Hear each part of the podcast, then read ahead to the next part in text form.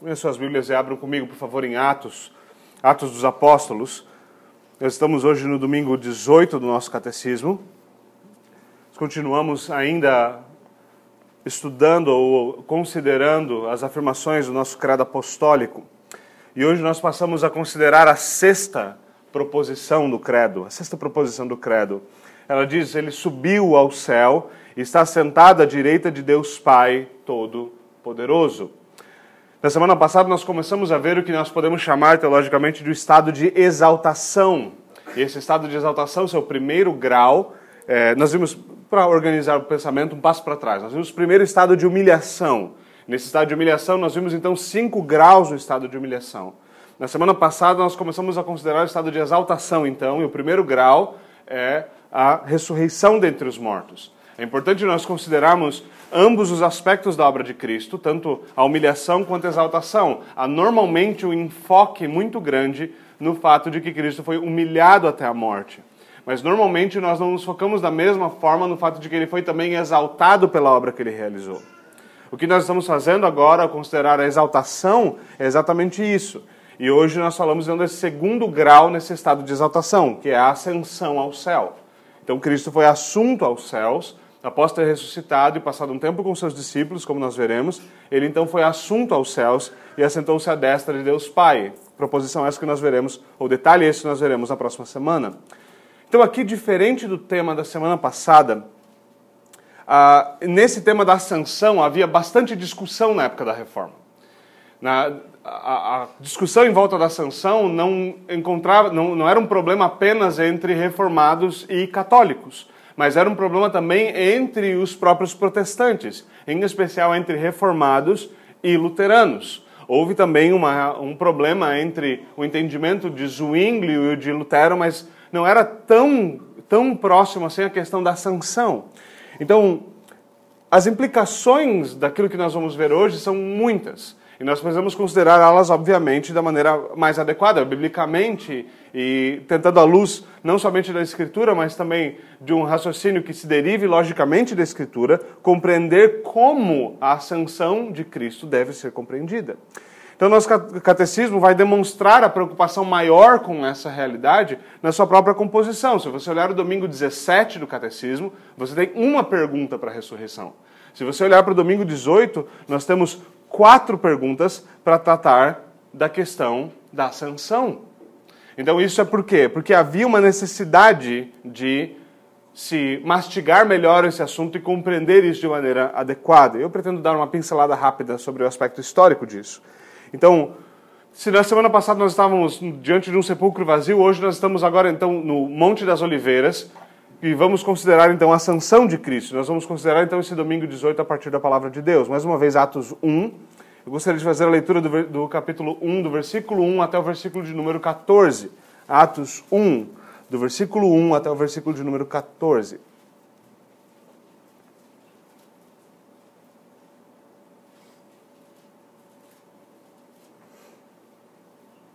Assim diz o Senhor. Em meu livro anterior, Teófilo, eu escrevi a respeito de tudo que Jesus começou a fazer e ensinar, até o dia em que ele foi elevado aos céus, depois de ter dado instruções por meio do Espírito Santo aos apóstolos que havia escolhido. Depois do seu sofrimento, Jesus apresentou-se a eles e deu-lhes muitas provas indiscutíveis de que estava vivo. Apareceu-lhes por um período de 40 dias, falando-lhes acerca do reino de Deus. Certa ocasião, enquanto comia com eles, deu-lhes esta ordem: não saiam de Jerusalém, mas esperem pela promessa de meu Pai, da qual lhes falei. Pois João batizou com água, mas dentro de poucos dias vocês serão batizados com o Espírito Santo. Então os que estavam reunidos lhe perguntaram: Senhor, é neste tempo que vai restaurar o reino de Israel?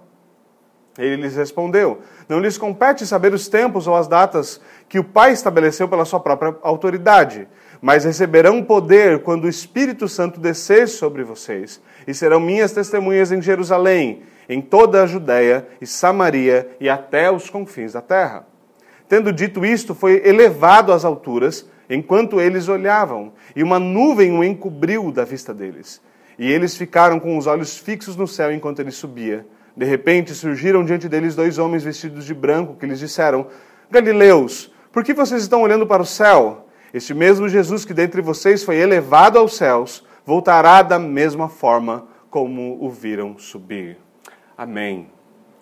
Meus irmãos, eu sei que eu li até o versículo 11 e até o versículo 11 vai nos bastar dessa manhã, tá bom? Vamos, vamos orar juntos. Senhor, nós, nós te agradecemos pela grata oportunidade que temos, Senhor, de nos encontrar diante da tua palavra mais uma vez. Nós oramos para que o Senhor prepare o nosso coração e o Senhor o amoleça, o abra, para que ele possa compreender um pouquinho mais a tua palavra. Senhor, faz aquilo que nós não podemos fazer. Fala conosco. Permite-nos ouvir a voz do bom pastor falando através da palavra. É o que nós te pedimos em nome de Jesus Cristo. Amém. Bom, meus irmãos, então nós já vimos no Evangelho de Lucas anteriormente que há uma importância grandíssima em compreendermos que a fé cristã é um aspecto, é, a fé cristã é feita de história. Ela não é feita de fé no sentido de que ela é feita de coisas nas quais as pessoas acreditam, mas que nunca aconteceram. Mas que ela é feita de fatos históricos, que aquelas coisas que nós cremos, de fato aconteceram no espaço e no tempo. A ascensão é uma dessas coisas, que aconteceram no espaço e no tempo. E Lucas trata disso de uma maneira muito interessante, tanto no seu evangelho quanto aqui em Atos dos Apóstolos. Ele está escrevendo um livro no qual ele, de fato, fez uma análise histórica. Ele é o primeiro historiador da igreja. Então, escrevendo dessa forma, olha, eu escrevia para você acerca de tudo aquilo que foi visto. Eu tenho testemunhas oculares do que aconteceu. Essas coisas aconteceram entre nós, nos nossos dias. Ele fala do sofrimento de Cristo, do fato de que ele foi, de que ele morreu na cruz, ele foi sepultado, e ele fala na, da mesma forma, da mesma forma, no mesmo texto, do fato de que ele ressuscitou dos mortos e ele foi assunto aos céus, de que ele ascendeu aos céus. Tudo o que foi prometido, em outras palavras, foi cumprido exatamente da maneira que foi prometido. É importante nós lembrarmos desse aspecto fatual da, da nossa fé, de que ela é histórica, de que ela é feita de realidade. E quando nós consideramos esse grau de exaltação, então nós devemos considerar isso desse mesmo aspecto e perceber a importância disso. E você vai perceber a importância disso se você começar a considerar quantos sermões você já ouviu sobre a paixão de Cristo. Eu não estou falando do filme, infelizmente existem sermões sobre filmes, mas não é disso que eu estou falando, obviamente mas sobre o fato de que Cristo morreu, sofreu e morreu, e quantos sermões nós ouvimos sobre a ascensão de Cristo. Nós sabemos que os aspectos da exaltação são normalmente mais negligenciados. Agora, Lucas, aqui então no seu primeiro livro, que é o Evangelho, ele fala exatamente nesses termos. Cristo foi levado ao céu. E aqui exatamente ele fala, ele fala exatamente da mesma forma, versículo 2. Até um dia em que Cristo foi elevado ao céu. Elevado ao céu. Ele reitera que havia provas cabais de que ele havia ressuscitado naquele domingo pela manhã. E então, após um período de 40 dias, é que isso acontece. Ele é então assunto aos céus. O Cristo crucificado reforça a eles a promessa do Consolador, a promessa de que Joel 2 se cumpriria, certo? Nós temos isso no versículo 4 a 8. E então, mais uma vez, o versículo 9 em diante fala do quê? de que Cristo ascendeu aos céus corporalmente. De que ele de fato foi assunto aos céus, ele foi elevado aos céus. A pergunta 46, nós temos no nosso catecismo, ela vai lidar exatamente com essa questão. O que você confessa quando você diz que Cristo subiu ou ascendeu aos céus? Isso é curioso, porque eh, se nós pegarmos católicos, se nós pegarmos luteranos, se nós pegarmos é, cristãos reformados, nós vamos ter o quê? Nós vamos ter três, três grupos é, geralmente reconhecidos de forma genérica como cristãos, independente de qualquer outro detalhe, e você vai ter três grupos que confessam essa mesma proposição. Ele subiu aos céus. Esses grupos vão entender essa ascensão aos céus de maneira distinta. De maneira distinta. Então, a pergunta é o que nós entendemos o que, o que nós confessamos? Olha, ele foi elevado às alturas enquanto eles olhavam e uma nuvem o encobriu da vista deles. É isso que o texto diz. Mas como nós mastigamos esse texto? Nós podemos compará-lo com outros textos da Escritura.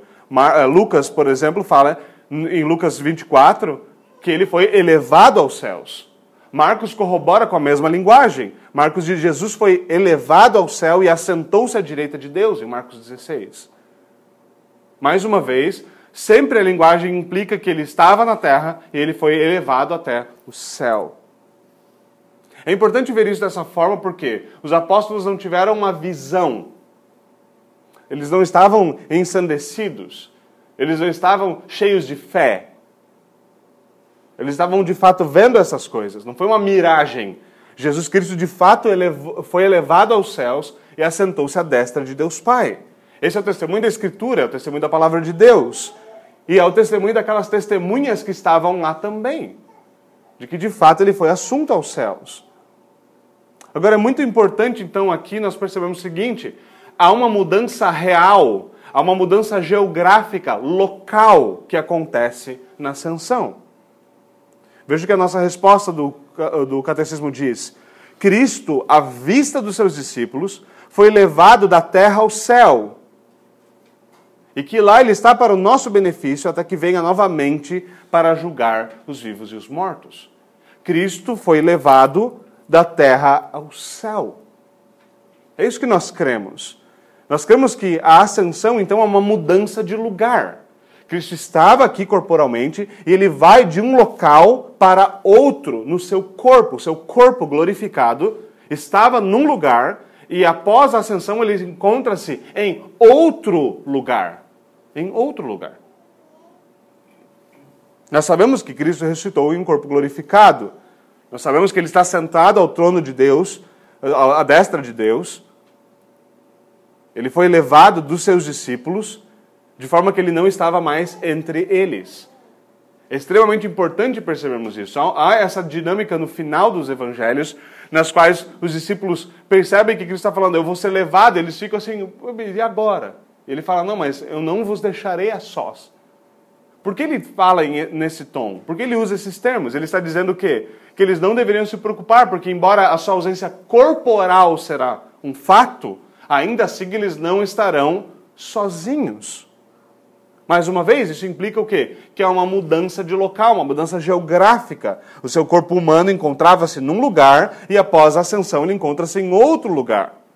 E o próprio, a própria linguagem dos credos vai assumir isso quando ela diz o quê? Ele voltará para julgar os vivos e os mortos. Bom, quem não foi, não volta se ele tivesse ficado, se ele estivesse presente corporalmente na Terra de alguma outra forma, seria estranho dizer, usar a linguagem, ele voltará. Volta quem foi. Ou seja, se nós somos encarados hoje com a seguinte pergunta: aonde está o corpo humano glorificado de Jesus Cristo? Como nós respondemos? O que nós diríamos? Aonde está, nesse exato momento, o corpo glorificado, ressurreto de Jesus Cristo, o corpo humano de Jesus Cristo. A resposta a essa pergunta, então, é que é, é, é a resposta que nós queremos estabelecer biblicamente. Nossa resposta é que Jesus Cristo, em seu corpo humano glorificado, se encontra nos céus à destra de Deus. À destra de Deus. O que nós queremos dizer quando nós falamos então que ele está que ele foi assunto aos céus? Para onde ele foi exatamente? O nosso texto só diz isso, ele foi elevado ao céu. Isso não é como se nós pudéssemos pegar um carro e falar, ah, vamos pegar e seguir as placas e chegar no céu. E também não quer dizer que a gente pode pegar um avião e chegar do céu, embora o avião de fato voe naquilo que nós chamamos de céu. Esse não é exatamente um ponto geográfico específico. Não é um lugar onde a gente consegue sair daqui e chegar, nós conseguimos encontrar. Mas de fato ele é um local onde hoje encontra-se o corpo humano de Jesus Cristo. E não somente isso, é onde a Escritura, por exemplo, chama esse lugar de o seio de Abraão, ou o lugar onde nós estaremos juntos de Abraão. De fato, Cristo foi levado até esse lugar, mas esse não é um lugar que nós podemos encontrar, não na nossa natureza humana caída. Mas nós sabemos que lá há um homem. Lá há um homem glorificado. O primeiro fruto da nova criação está lá. Ele é o nosso advogado, ele é o nosso intercessor, ele faz isso dos céus. Agora, mais uma vez, quando nós falamos dessa realidade, nós estamos falando então que nós cremos que o corpo humano de Jesus Cristo encontra-se nos céus. Encontra-se nos céus. E grande, o grande ponto de discussão que nós temos aqui é o quê? é em relação a como nós compreendemos a presença de Jesus Cristo na terra. É interessante, o nosso catecismo fala mais coisas, ele nos diz, por exemplo, que ele está nos céus para o nosso benefício. E é importante nós considerarmos isso, obviamente, antes de movermos adiante, porque ele, Lucas, quando ele narra no seu evangelho a ascensão de Cristo, ele diz que Cristo ascendeu com as suas mãos estendidas, abençoando os seus discípulos. E nós não precisamos crer de forma alguma que Cristo tenha deixado de agir em nosso favor após a ascensão. A Escritura nos diz que Ele é nosso advogado junto ao Pai, nos diz que Ele intercede por nós. Nós sabemos, em outras palavras, que Suas mãos continuam estendidas. Ele continua sendo por nós nos céus.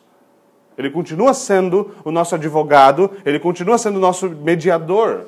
E o fato de que nós sabemos que Cristo subiu aos céus e assentou-se à destra de Deus, nos diz que ele removeu todos os obstáculos para que nós possamos nos achegar ao trono da graça. Como um dos puritanos colocou, há um rastro de sangue que leva até o trono da graça. E se nós seguirmos por esse rastro lá, nós chegaremos. Aquilo que Cristo fez na ascensão também foi para o nosso benefício. Mas a grande pergunta que se levanta é o quê? É a presença real. Cristo está presente entre nós. E nos dias da reforma a pergunta seria mais ou menos assim: como Cristo está presente na ceia? Como Cristo está presente na ceia do Senhor? Nosso catecismo começa a lidar com isso lidando com uma possível objeção na próxima pergunta, 47. Primeiro, nós dizemos, oh, ele foi da terra ao céu. Então a pergunta 47 diz o seguinte: quer dizer então que Cristo não está conosco até a consumação dos séculos, como ele nos prometeu? Ele prometeu, não prometeu? Em Mateus 28 ele diz: Eu estarei convosco todos os dias até a consumação dos séculos. E agora? Se ele geograficamente não se encontra mais aqui, como ele está conosco até a consumação dos séculos? A resposta nos diz: Cristo é verdadeiro homem e verdadeiro Deus. Segundo sua natureza humana, ele não está mais na terra, mas segundo a sua natureza divina, majestade, graça e espírito, jamais se ausentou de nós. Aqui então era onde muitas vezes a, o clima ia esquentar e ia ficar bastante complicado na Europa nos dias da Reforma Protestante. Os reformados passaram a dizer que Jesus não pode mais estar na terra porque ele subiu no seu corpo glorificado aos céus, no seu corpo humano, ele está nos céus.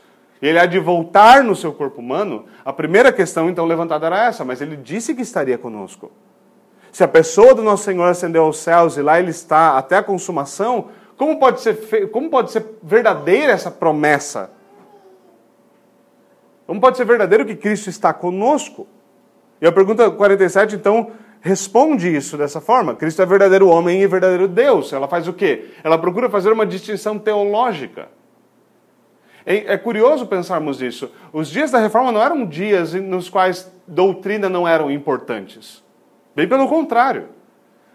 Se houveram tantas discussões e tanto, tanta dificuldade, foi exatamente porque havia muita discussão doutrinária.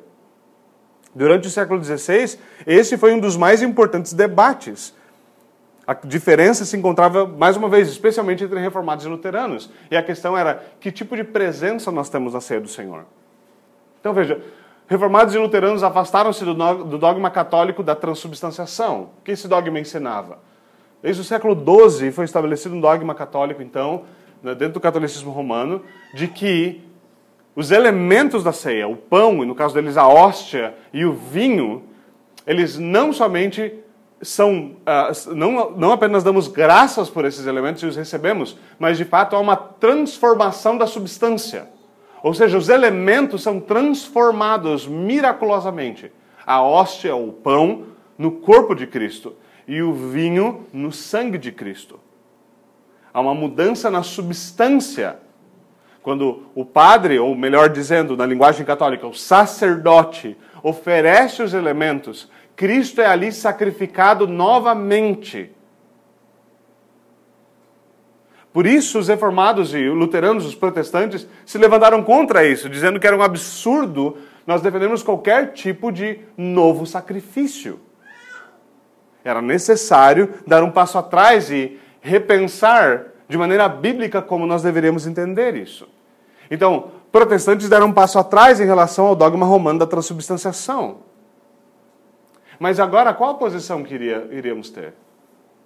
Então, Zwingli teve uma posição que não durou muito tempo, embora hoje seja muito ampla, muito amplamente recebida entre os evangélicos, que é aquilo que nós chamamos de uh, o memorial. Acredita-se que a ceia é apenas um memorial, que não há nenhum tipo de poder, não há nenhum tipo de graça sendo comunicada ou efetuada no sacramento. Zwingli e Lutero, naturalmente, tentaram uma conciliação em torno desse ponto, mas conciliações de Lutero não eram exatamente coisas fáceis de conseguir na mesma frase e eles não conseguiram resolver o problema. Lutero insistia que havia um tipo de presença que o, o, a, o sacramento da ceia era mais do que apenas um rito vazio, mais do que apenas um memorial. E então, com o desenvolvimento da posição reformada, começaram a ter fricções também entre luteranos e reformados. Curiosamente, o nosso catecismo era uma parte importante dessa discussão. E aqueles que afirmaram o nosso catecismo tiveram problemas até mesmo com lutas de guerras por território por causa desse tipo de situação. Frederico o Piedoso era o eleitor do Palatinado, a região onde o catecismo havia sido escrita. E Frederico havia pedido então que o catecismo unificasse a região na doutrina reformada. Qual era o seu objetivo? Que o catecismo fosse produzido e que ele fosse ensinado de tal forma que houvesse a mesma posição teológica, que o povo cresce na mesma coisa, para que houvesse verdadeira unidade. Esse era o desejo dele. E por que não havia essa unidade? Porque havia discordância entre reformados e luteranos, e aquela era uma região influenciada por ambos. E, mais uma vez, a questão que separava ambos era, era qual é a nossa posição quanto à presença de Cristo na ceia. Ambos discordavam dos católicos, mais uma vez, que havia uma transformação da substância, mas os luteranos seguiram Lutero estritamente. E eles insistiram, então, e essa posição luterana, basicamente, que de forma misteriosa, Cristo estava, de alguma forma, presente fisicamente nos elementos da ceia do Senhor. Lutero insistia no sentido literal das palavras, quando Cristo diz: Isto é o meu corpo. A maneira gentil de Lutero de debater dessa forma com Zwingli foi Zwingli tentar argumentar com ele, e ele simplesmente escreve: Isto é o meu corpo no pó da mesa, e ele não fala mais nada e fala: O debate está acabado. Então Lutero insistia, há uma presença física. Ele não, não dizia que havia a mesma coisa que os católicos, mas ele dizia que havia isso de uma maneira misteriosa. E se você já viu uma ministração de ceia luterana, você, de alguém que tenta explicar isso, você sabe basicamente como isso funciona, certo? E você tem todo aquele papo de ele está aqui, mas ele não está aqui. É um mistério. Há uma presença, mas não há uma presença. E realmente mistérios funcionam mais ou menos assim, você não sabe o que está acontecendo.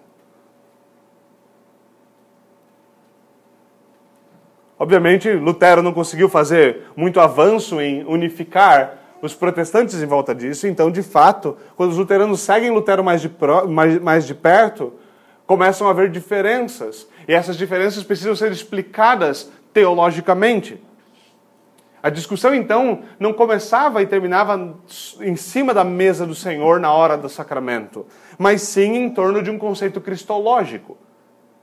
Isso, isso nos leva a entender que a diferença entre reformados e luteranos não é somente em relação ao que eles pensam da ceia, mas na verdade é em relação ao que eles entendem sobre Cristo e como aquilo que nós pensamos sobre Cristo afeta a ceia. E é aí que nós vamos chegar na questão da ascensão da ressurreição e da ascensão.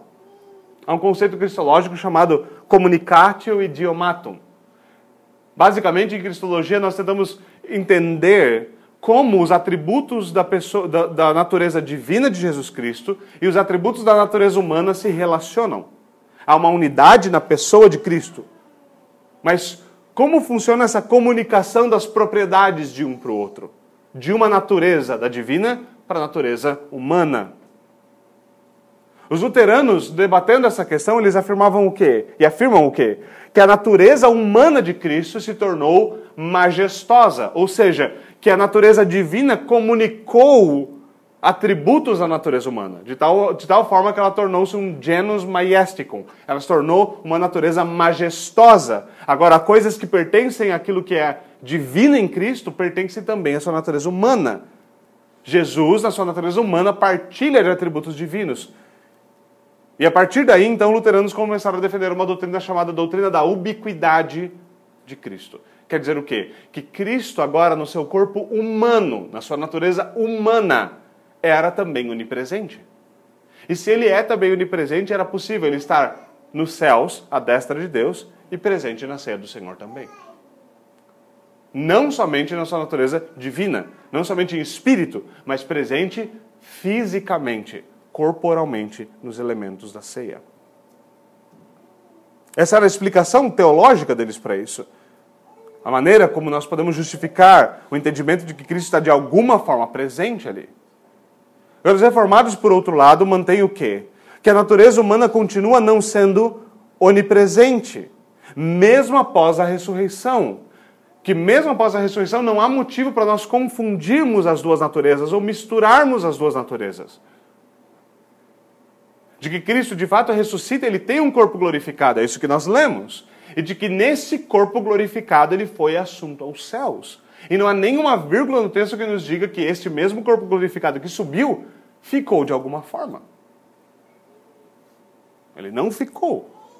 Ele não ficou de nenhuma forma. Então, enquanto nós entendemos que Jesus Cristo permanece homem e agora está sentado à destra de Deus Pai, a sua natureza divina ainda assim não é contida pela natureza humana. E sempre essas coisas, obviamente, nos deixam com, com algumas questões. Isso é natural. Mas o princípio aqui é básico. O finito não pode conter o infinito. A natureza humana de Cristo é por natureza finita. A natureza divina de Jesus Cristo, por natureza, é infinita. E o finito não pode conter o infinito. Isso quer dizer que Cristo, enquanto homem, na sua natureza divina, ele deve estar presente corporalmente em um único lugar. Mas sua natureza divina, ou em espírito, ele continua sendo onipresente. E dessa forma, segundo a sua natureza divina, Cristo nunca nos deixou. Ele permanece com nós em espírito e ele nos enviou o seu espírito para ser nosso consolador. Então os reformados diziam: não há problema nenhum com a promessa de que ele estaria conosco todos os dias até o fim. Por quê? Porque ele está conosco em espírito. Então, enquanto os luteranos diziam há uma presença física, os reformados respondem de que forma? Há uma presença real de Cristo na ceia, mas não física, e sim espiritual. Cristo está presente nos sacramentos, mas não porque os elementos da ceia se transformam em algo, não porque há um mistério no pão, mas porque pela fé nós comemos e bebemos de Cristo porque ele graciosamente se comunica a nós por meio do sacramento, quando o sacramento é recebido com fé. Nossa insistência, então, é que, segundo a Escritura e os credos, a união das naturezas acontece apenas na pessoa de Cristo. E por isso é importante nós não misturarmos as duas naturezas, mas fazermos uma distinção adequada, sabendo o que não pertence à natureza humana de Jesus Cristo. Por exemplo, a onipresença não pertence à natureza humana de Jesus Cristo. Isso muda muitas coisas. Por exemplo, a maneira como nós tratamos o sacramento. Você vê, por exemplo, no catolicismo é natural adorar os elementos da ceia. Por quê? Se aqueles elementos se transformaram em Cristo, eles são dignos de adoração. Do que nós chamamos isso? Idolatria. Por quê? Porque isso é idolatria. Bem simples. Bem simples. Então nós devemos compreender essa, essa realidade. E na época isso era uma questão, mais uma vez, suficiente para que houvesse guerras.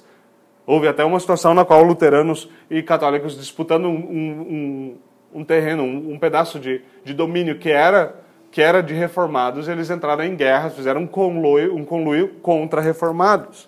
E, obviamente, as questões políticas da época não são simples, eh, facilmente entendidas e facilmente divididas. Isso não é uma questão simplesmente de, ah, eles são malvados e os outros são bonzinhos. Há, obviamente, mais questões a serem debatidas aí. Mas é importante nós compreendermos por que nós não temos apenas um memorial. O que nós temos de fato na ceia. E não somente na ceia, que tipo de consolo nós temos na presença de Cristo conosco. Que tipo de presença nós temos? Então, A nossa resposta 48, pergunta e resposta, vai tentar tratar disso de maneira ainda mais, mais detalhada. Veja o que ela diz. Mas se a natureza humana não estiver presente, onde quer que a natureza divina esteja, não estariam as duas naturezas de Cristo separadas uma da outra? E por que esse argumento é importante? Porque esse argumento argumenta a partir dos credos, dizendo o quê? Que nós não podemos dividir Cristo em duas pessoas. Distinção é uma coisa, divisão é outra. Por exemplo, se você distingue no seu braço, braço, antebraço e mão, parabéns pela distinção. Se você não sabia dessa distinção, agora você sabe. Agora, se eu falar para você dividir braço, antebraço e mão, a coisa fica um pouquinho mais complicada, a gente vai ter que chamar uma equipe de médicos e anestesiar você. Há uma grande diferença entre distinguir e dividir. E a pergunta é exatamente essa. Nós não estamos dividindo Cristo ao meio quando nós fazemos essa distinção. E a resposta é: de maneira nenhuma, pois a sua divindade é ilimitada e está presente em toda parte. Por isso, conclui-se que, apesar de sua natureza divina ultrapassar a natureza humana que ele assumiu, ela está dentro dessa natureza humana e, e a ela permanece unida como pessoa. Ou seja, na pessoa de Jesus Cristo, a união das duas naturezas. Mas no corpo humano de Jesus Cristo, o corpo humano de Jesus Cristo não contém toda a natureza divina em si, porque o finito não pode conter o infinito. Tente colocar infinitos sapatos em uma caixa de sapato. Eles não cabem, certo? Mas mulheres muitas vezes tentem fazer isso, não é possível, certo? Não é possível. Nessa resposta nós vemos o quê? Nós vemos uma grande influência de, de Calvino aqui nessa resposta. Não somente de Calvino, mas talvez de um dos nomes que muitas vezes é esquecido, mas foi um dos principais homens usados por Deus para desenvolver a posição reformada da ceia do Senhor, de ter uma argumentação sólida e de conseguir fazer uma exegese adequada de textos. Um homem chamado Pietro Martir Vermigli, às vezes chamado de Pedro, Pedro Martir. Ele era um teólogo italiano e se juntou à reforma e ele escreveu tratados extremamente importantes e influentes sobre a ceia do Senhor. E esses materiais são muito ricos, infelizmente ainda não viram as nossas terras, ainda não foram traduzidos para o português, mas se Deus quiser, nós veremos ainda esse, esse material um dia na nossa língua. É muito curioso vermos como essa questão era importante e por que havia então tanta preocupação com os sacramentos. Se há uma coisa que nós podemos admirar nas posições daqueles de quem nós discordamos, é a seriedade com a qual eles tratam essas questões. E nós também deveríamos ter uma posição séria sobre isso. Ontem eu comentava com, com a minha esposa sobre um livro que eu estou lendo e uma das coisas que me chamou bastante atenção, considerando as coisas do sermão, eu não, nem estava lendo o livro para o sermão, foi acidental e providencial a questão, mas o livro fala um pouquinho de como o que aconteceu quando o evangelho chegou-se aos países nórdicos, por exemplo, entre os vikings. E o que aconteceu quando o evangelho chegou entre os vikings foi que antigamente eles andavam por algumas algumas florestas com árvores antigas, eles tinham um senso de reverência. Aquele lugar havia um tipo de santidade intrínseca ao lugar. Havia um tipo de espiritualidade sobre aquele lugar. Eles tinham temor, reverência. Eles jamais cortariam uma árvore daquelas, eles jamais fariam alguma coisa errada lá dentro, eles tinham um, um senso de temor, um senso de presença de Deus. Muitas vezes, quando eles iam para a guerra, nossa antiga religião, adorando Thor e Odin, o que aconteceria é que eles pediriam a bênção dos seus deuses para ir para a guerra. E saberiam que se eles vencessem ou perdessem, aquilo pertencia ao seu Deus, que o seu destino estava nas mãos deles. Eles tinham termos, eles chamavam esses deuses de deuses do destino. Eles eram homens que iam para a batalha debaixo de Deus. E o que acontece quando esse evangelho nosso chega até essas terras nórdicas? O que acontece é que eles não viram uma igreja evangélica que despreza todo tipo de realidade espiritual e viram um bando de homens efeminados, todos cortam as barbas e começam a tricotar, como muitos dos homens parecem querer fazer nos nossos dias. Eles sabiam que o Deus do evangelho verdadeiro era mais poderoso do que Thor e Odin. Que Thor talvez teria o poder do relâmpago, mas esse era o Deus que criou o relâmpago e a quem o relâmpago obedecia. Que esse era um Deus que não era contido por árvores, mas era o Deus que criou árvores a partir do nada com o seu poder. E isso não esmagou o seu senso de reverência, o seu senso de presença de Deus. Isso não esmagou o seu senso de soberania. A ideia de que eles viviam debaixo de Deus. Isso apenas aguçou ainda mais o seu entendimento de que Deus é presente, Deus é conosco. E de que nós devemos viver em reverência. Nós devemos viver diante da face de Deus porque a face desse Deus está em todo lugar, ele é um Deus onipresente. Quando nós olhamos para doutrinas gloriosas como a que nós temos na nossa ceia do Senhor, quando nós olhamos para essa cristologia calvinista, por assim dizer, reformada, e nós lembramos de promessas gloriosas como essa, Cristo de fato foi assunto aos céus, mas ele está presente conosco espiritualmente. Como nós levamos em consideração essas coisas? Não é raro nós agirmos e pecarmos por nós simplesmente imaginarmos que ninguém está vendo.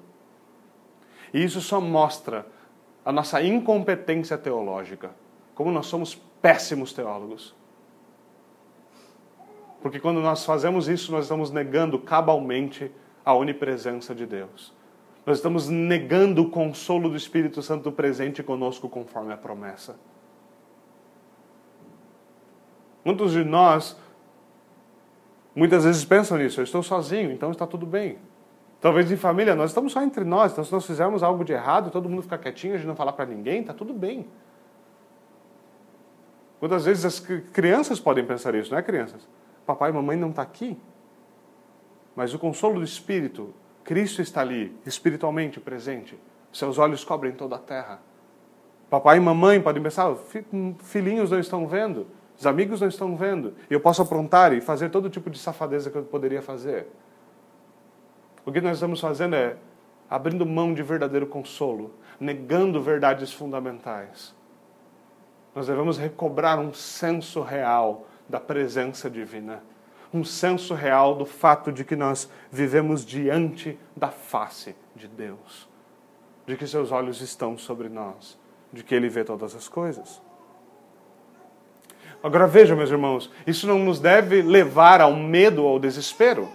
Eu não digo essas coisas para que nós olhemos para isso e, e, andemos talvez com medo, como muitas vezes outros andavam. talvez nós podemos lembrar de Lutero aqui mesmo, enquanto ele estava caminhando um dia, indo para algum lugar, não me lembro aonde. Então começa uma tempestade de raios, ele morre de medo e ele faz uma promessa a Santa Ana dizendo: Se tu me salvares, eu vou virar um monge. E Lutero virou um monge. Você sabe o que aconteceu? Ele foi salvo. Ele não foi salvo por Santana. Mas essa é a realidade que muitas vezes se tinha, de viver em medo. E talvez muitas vezes, mesmo citando o caso dos nórdicos, era essa sensação de que algo divino aonde nós vivemos, de que algo divino no fato de que Deus criou todas as coisas. Mas isso não nos deve levar a viver em medo e desespero. Isso deve nos levar ao quê? A verdadeiro consolo. Verdadeiro consolo. Se nós nos perguntamos por que o nosso Senhor nos deixou, a resposta é: Eu estou convosco todos os dias, até a consumação dos séculos. Segundo a sua divindade, ele jamais se ausentou de nós. Já que eu citei algumas questões históricas, vou citar mais uma. John Peyton, o grande missionário, apóstolo para as Ilhas Hébridas, um homem que foi enfrentar canibais e falar do evangelho para eles e quase virou comida de canibal mas por fim das, no fim das contas conseguiu anunciar o evangelho poderosamente a esses homens. Ele era um missionário, ele era reformado. Seu pai o, o criou para que ele temesse a Deus, e seu pai o criou muito bem porque ele temia Deus. Um dos versículos fundamentais que marcaram a vida de John Peyton enquanto ele decidiu deixar o seu conforto na Inglaterra, na Escócia, para ir até as Ilhas Hébridas, morrer nas mãos de canibais, foi o quê? Cristo havia prometido que estaria com ele todos os dias até a consumação dos séculos. Cristo me disse ir de pregar o evangelho. Cristo me disse para eu viver nos seus termos. E ele me garantiu que eu poderia descansar nele enquanto eu vivesse nos seus termos, porque ele prometeu estar comigo todos os dias até a consumação dos séculos. Isso é uma forma de ilustrar o fato de que, se nós de fato cremos nisso, se nós de fato cremos que Cristo está conosco, de que Ele é nosso, que nós pertencemos a Ele, então nós viveremos de maneira distinta. Nós olharemos para as coisas diante de nós de maneira distinta. Nós saberemos que de fato Ele encontra-se à destra de Deus Pai, mas que o seu Consolador está conosco. De que nós somos os seus filhos e Ele não nos abandona. De que nós podemos descansar no Santo Evangelho de Jesus Cristo.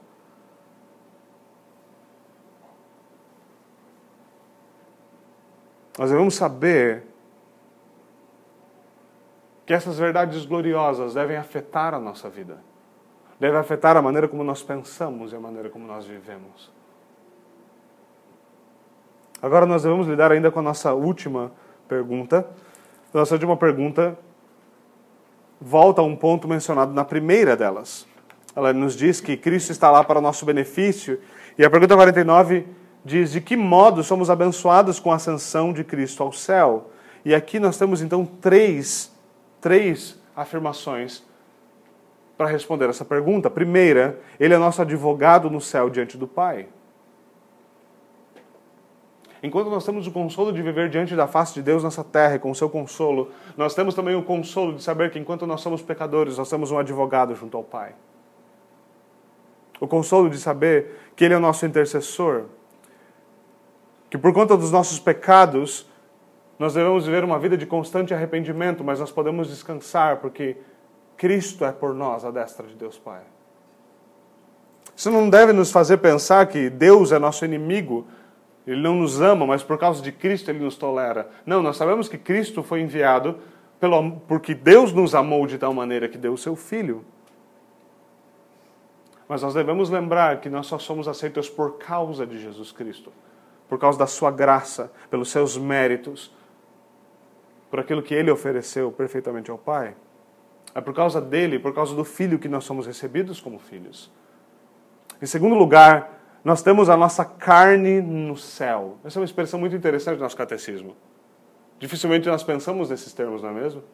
Nós temos a nossa carne no céu, como garantia segura de que Ele, o nosso cabeça, também nos levará para si como seus membros. A ideia é a seguinte: parte nossa já está lá. O nosso cabeça já está nos céus. O que isso quer dizer para nós? Quer dizer que logo os membros também estarão. Isso deve servir para nós como uma garantia de lembrar o quê? Que a nossa união com Cristo é tal que Ele não permitirá que Ele fique muito tempo separado de nós, mesmo corporalmente. Quer dizer que, no momento, ele está afastado de nós corporalmente, porque ele encontra-se nos céus. Mas de que ele há de voltar para nós corporalmente, estar conosco em corpo e espírito. Ele glorificado e nós glorificados em novos céus e nova terra. Esse é o consolo que nós temos na salvação final. É a garantia, não somente disso, mas de que nosso corpo também será remido. É a certeza de que na nossa morte nós temos Cristo. E na nossa ressurreição nós teremos ainda mais de Cristo em corpo e alma. Como alguém já disse, é a certeza de que o carpinteiro subiu para nos preparar um lugar. De que ele está fazendo isso.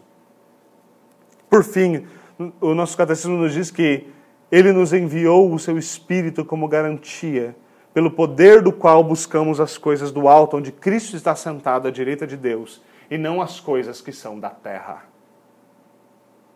Aqui nós temos uma citação, obviamente, de Colossenses 3, 1 e 2.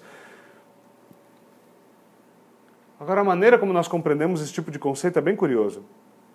Nós acabamos de dizer desse senso, de, de falar sobre esse senso da presença de Deus, esse senso de que foi Deus quem criou essas coisas, de que há algo divino, de que nós devemos viver em reverência. Mas uma, uma das coisas que acontece muitas vezes naquilo que nós chamamos de espiritualidade é o quê? nós espiritualizarmos demais as coisas. E muitas vezes nós achamos que a resposta que nós temos aqui é o quê? É viver como gnósticos.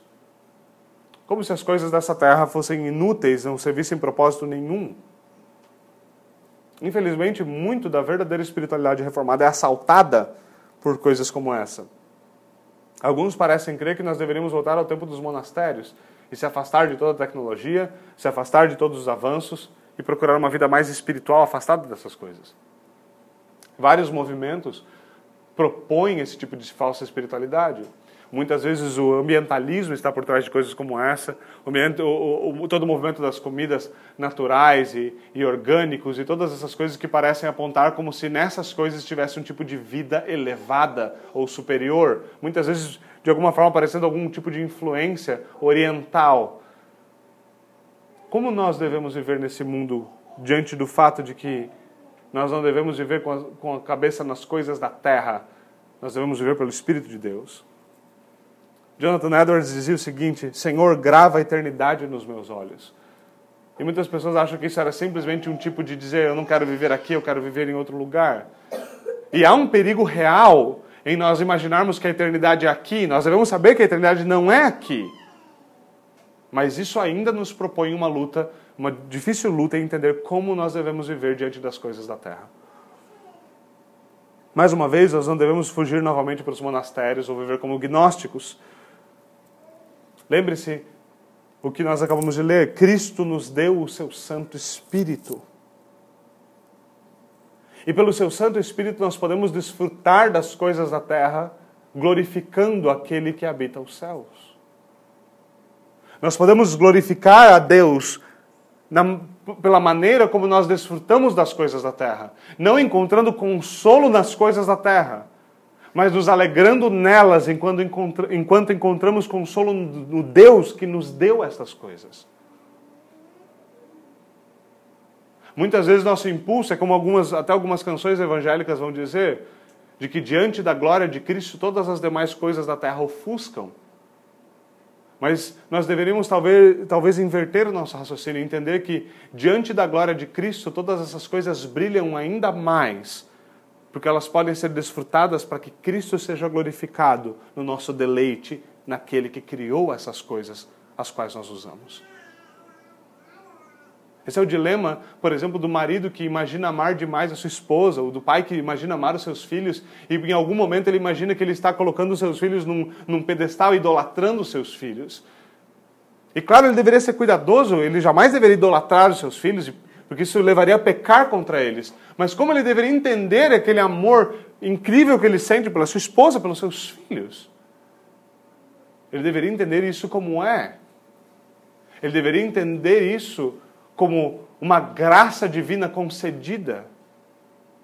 Ele deveria entender que esse grande amor deve ser servo de Cristo e deve amar para a glória de Cristo, sem vergonha de amar para a glória de Cristo.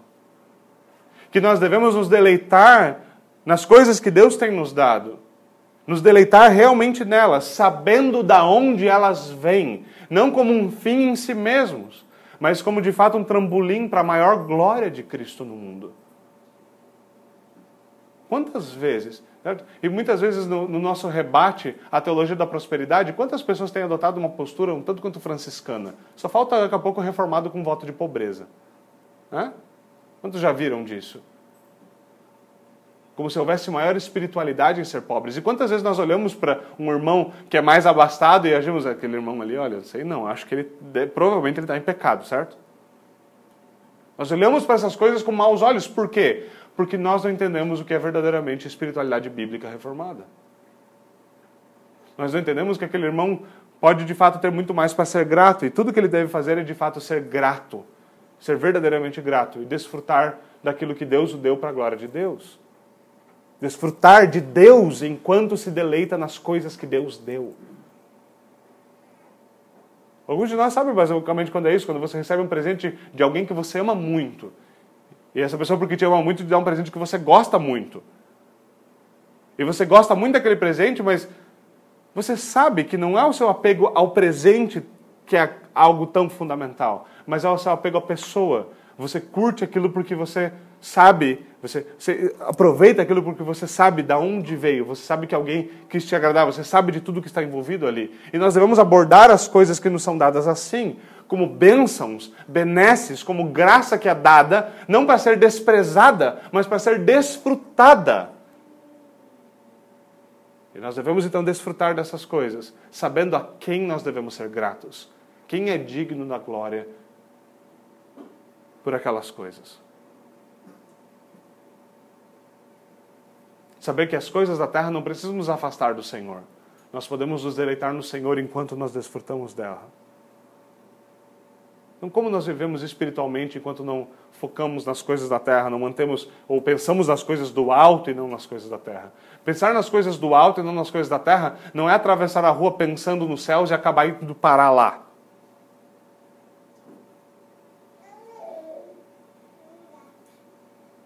Pensar nas coisas do alto e não nas coisas da terra, a maneira como nós fazemos isso é fazendo as coisas da terra enquanto o nosso coração está ancorado nos céus é vivermos diante das coisas que estão aqui, com os nossos olhos fitos na eternidade, sabendo que tudo isso há de desaguar lá. Sabendo que tudo que é feito para a glória de Deus desaguará na eternidade. Essa é a maneira como nós vivemos. É saber que a nossa atenção está presa lá. Nós vivemos para a eternidade, mas nós vivemos no tempo para a glória de Deus. E aquilo que nós vivemos para a glória de Deus tangerá também a eternidade.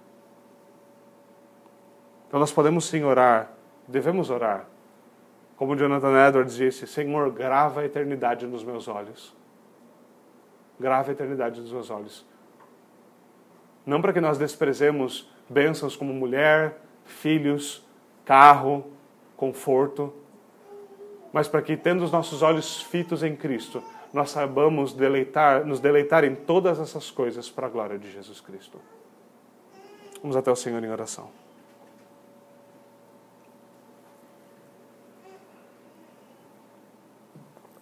Senhor, nós oramos como teu servo já orou. Grava a eternidade nos nossos olhos. Ensina-nos, Senhor, a viver como teus filhos nessa terra, não nos sacando para fora do mundo, mas nos ensinando a viver no mundo. Nos ensinando, Senhor, a desfrutar das coisas que o Senhor tem nos dado para a tua glória. Senhor, dá-nos o grande consolo, esse senso profundo de reverência da tua presença por favor, Senhor. Aplica a tua palavra ao nosso coração, é o que nós te pedimos, por Jesus Cristo. Amém.